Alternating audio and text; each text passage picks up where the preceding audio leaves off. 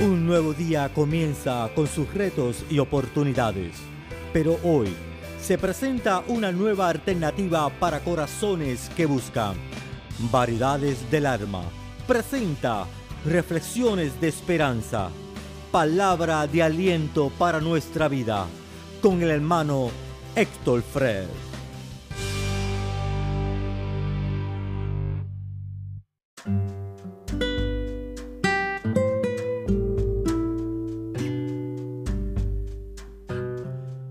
Bienvenidos una vez más a Variedades del Alma. Te saluda tu hermano en Cristo, el hermano Héctor Fred. Hoy continuamos con la segunda reflexión de la serie de temas basado en el libro de Isaías capítulo 41 verso 10 eh, donde titulamos esta segunda eh, reflexión Victoria sobre la soledad. Y le invito a que busquemos en el libro de Isaías capítulo 41 eh, verso 10 y lo vamos a leer a la gloria del Dios Padre, Hijo y Espíritu Santo. Amén. No temas, porque yo estoy contigo. No desmayes, porque yo soy tu Dios que te esfuerzo siempre te ayudaré, siempre te sustentaré con la diestra de mi justicia. Padre, gracias por tu poderosa palabra y bendice a cada uno de los oyentes. Amén. Victoria sobre la soledad. Cuando, querido hermano, hablamos de la soledad, eh, podemos darnos cuenta o entender de que la soledad en dentro o tocando la puerta de una persona es como una bomba de tiempo. Eh, la soledad va acabando con las personas. Eh, la soledad puede entrar en nuestra vida de muchas razones. Eh, por ejemplo, hay personas que a través de una enfermedad cae en lo que conocemos como una soledad. Eh, inmediatamente nos alejamos de las personas, nos alejamos de aquellas personas que nos quieren, que nos aman, que quieren eh, ayudarnos, pero nos quedamos encerrados y entonces caemos en lo que conocemos como en una soledad. Vemos también como eh, entra la palabra soledad en nuestra vida a través de una muerte. Vemos cómo hay matrimonios que han estado una vida completa eh, casada y cuando el esposo fallece, esa mujer que se queda sola entra en una soledad. Y esa soledad causa otras condiciones que quisiera hablar contigo en esta preciosa eh, hora, amén, en estos minutitos que quiero compartir esta esta palabra, esta reflexión bajo el tema victoria sobre la soledad. Sabemos que la soledad es algo bastante seria. ¿Por Porque cuando nosotros estamos en soledad, eh, viene a nuestra vida lo que es el fracaso. No nos deja adelantar, no nos deja seguir hacia adelante. Del, fracaso, eh, cuando estamos, eh, porque hay muchas personas que se pasan toda una vida pensando eh, en el fracaso que tuvieron, los fracasos que la vida los, tocó pasar. Y eso, ellos, esas personas entran en una soledad. Y, y cuando están en ese ambiente, pensando todo el tiempo, tiempo en sus fracasos, en que, en que ven las cosas imposibles. Cuando Dios te dice, yo estoy contigo, vamos a, tenemos que comenzar a ver lo posible. Estas personas comienzan a entrar en esto que conocemos como el fracaso. Y, al pensar que hay un fracaso, al pensar que tú trataste de luchar y, no lo pudiste lograr por alguna razón, caemos entonces en esta soledad. Nos quedamos aparte, como que no queremos ni que nos hablen de ese fracaso, pero más sin embargo nosotros pensamos constantemente en ese fracaso. Y cuando estamos en este, en este, en esa barca de fracaso, entra lo que conocemos lo que es una depresión. Hay personas hoy en día cargando Biblia. Hay una persona hoy en día eh, que pueden, que conocieron a Cristo, fueron nuevas criaturas, pero sabes una cosa, están viviendo en una depresión. ¿Por qué? ¿Por qué? Porque eh, están dentro de lo que es la soledad y la soledad los llevó a estar pensando constantemente en el fracaso y el fracaso, por estar pensando en el fracaso, están entrando en lo que se conocemos como una depresión. Y no tan solo como una depresión, cuando ya tú estás en este estado llamado depresión, eh, viene a nuestra vida lo que se conoce o nace en nuestra vida lo que son los temores. Eh, la persona que, está en temor, aún eh, conociendo de que Dios está contigo, conociendo, aún sabiendo de que Dios ha depositado una palabra en ti, sabiendo de que Dios está caminando contigo, sabiendo de que Dios volvió a hablarte, Dios volvió a decirte, levántate porque estoy contigo ¿Qué sucede? Que cuando estamos en el temor, comenzamos a pensar, a tener dos pensamientos como las olas del mar, que el, viento viene y, y la sopla de un lado a otro. ¿Qué sucede con eso? Que comenzamos a tener temor y comenzamos entonces a pensar si fue Dios el que habló o si fue el hombre el que me habló. ¿Por qué? Porque estábamos dentro de una, depresión. Hay personas eh, dentro de, este, de esta depresión que no, no, se dan cuenta de que Dios le está hablando. No se dan cuenta de que hay personas que le está extendiendo la mano para ayudarlo. Pero como están dentro de la depresión, están pensando en dos pensamientos. Si es o no es, si fue Dios o si fue el hombre, si, si lo que esta persona está haciendo es para mi bien o está haciendo es para mi mal. ¿Por qué? Porque no hay eh, eh, una estabilidad, porque cuando tú comienzas a tener temores, ya ahora en adelante tú no comienzas siendo una persona estable, comienza entonces a sentir lo que es la inestabilidad, personas que hoy están y mañana no, personas que hoy se levantan bien gozosos y mañana tú los ves cabizbajo ¿Por qué? Porque tienen esta, esta lucha entre nuestra carne. No son personas determinadas para salir de la soledad.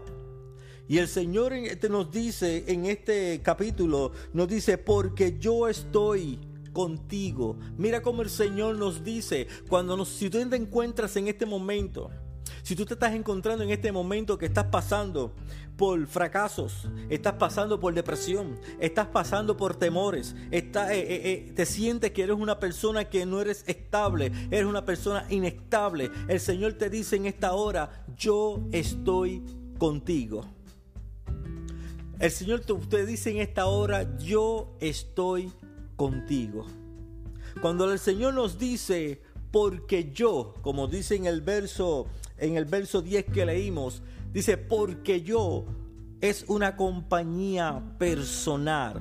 Dios eh, nos da ese regalo de que Él está con nosotros. Él no manda a nadie, Él sino directamente Él está para suplirnos.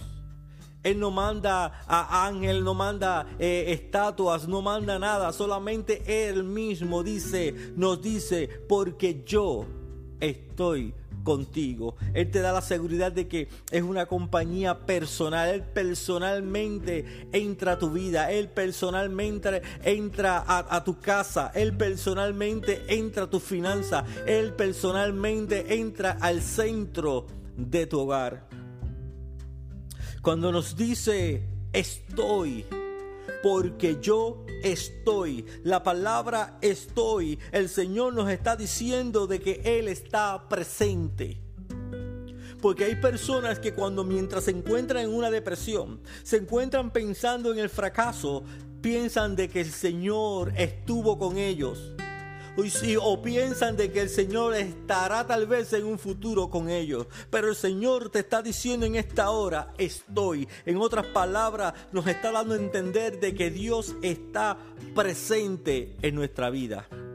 El Señor está presente en nuestra vida, en nuestro sufrir, en nuestra alegría, en nuestro llanto, en nuestro gozo. Dios nos dice, en todo estoy contigo, estoy presente, conozco tu levantar, conozco tu acostar, sé tu entrada y sé tu salida, te dice el Señor. Porque Él te dice, porque yo estoy es una, es una, eh, una invitación de que podamos entender de que Él está presente en nuestra situación. Porque muchas veces mientras nos encontramos en la soledad, pensamos como que Dios no está conmigo. Cuando estamos en la soledad, pensamos como que Dios no escucha nuestra adoración, nuestro, nuestro llanto. Siempre pensamos de que Él está lejos, que de que se ha olvidado de nosotros. Pero el Señor te dice presente, te dice, estoy, estoy en medio de tu casa, estoy en medio de tu problema, estoy en medio de todo tu ser. te dice el Señor en esta hora.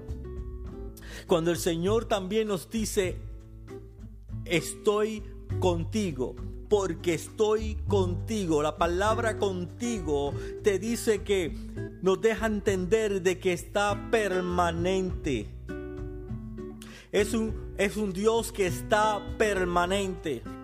Yo no sé si tú puedas creer en esta palabra, pero Dios te está diciendo en esta hora de que Él está permanente. Él no está, no es pasado y Él no es futuro. Él te dice, permanentemente estoy contigo, porque te hace la invitación y te dice, porque yo estoy contigo. Y mira cómo dice, comenzando el capítulo 10, no temas. Amén. Donde dice, no temas. ¿Por qué? Porque el Señor nos dice que no temamos. Porque nos está dando la confianza y nos dice, porque yo estoy contigo. Nos está dando la confianza de decirnos, sabes una cosa, querido hijo, yo soy tu Dios personal. Sabes una cosa, hijo, yo soy tu Dios presente. Sabes una cosa, hijo, yo soy un Dios permanente para tu vida victoria sobre la soledad. Yo no sé si hay alguien aquí determinado, personas que se atrevan a decir, ya basta ya, yo voy a seguir mirando, mirando la cruz del Calvario. Eh, vamos a mirar hacia la cruz, vamos a entender lo que Dios quiere para nuestra vida. Ahí sí, hay momentos, situaciones de que nos turbamos, pero el Señor nos está diciendo, yo estoy contigo, no temas hacemos como dijo eh, Job en el capítulo 42. Mis ojos de oídas te había oído, pero ahora mis ojos, ahora mis ojos te pueden ver. Así te dice el Señor. Para poder tener victoria sobre la soledad tenemos que eh, tener confianza. Tenemos que comenzar a tener la confianza necesaria la confianza puesta en Cristo. Yo no sé si a quién tú le estás poniendo tu confianza, pero Dios eh, nos dice en esta hora, yo estoy contigo. Nos dice, no temas. Así nos dice el Señor en esta corta reflexión. No temas porque yo estoy contigo. Victoria sobre la soledad. Cuando comenzamos a creer en esta palabra, vamos a tener victoria. Amén. Así que, Padre, gracias por tu poderosa palabra. En el nombre de Jesús. No olvides que están escuchando variedades del alma. Bendiciones.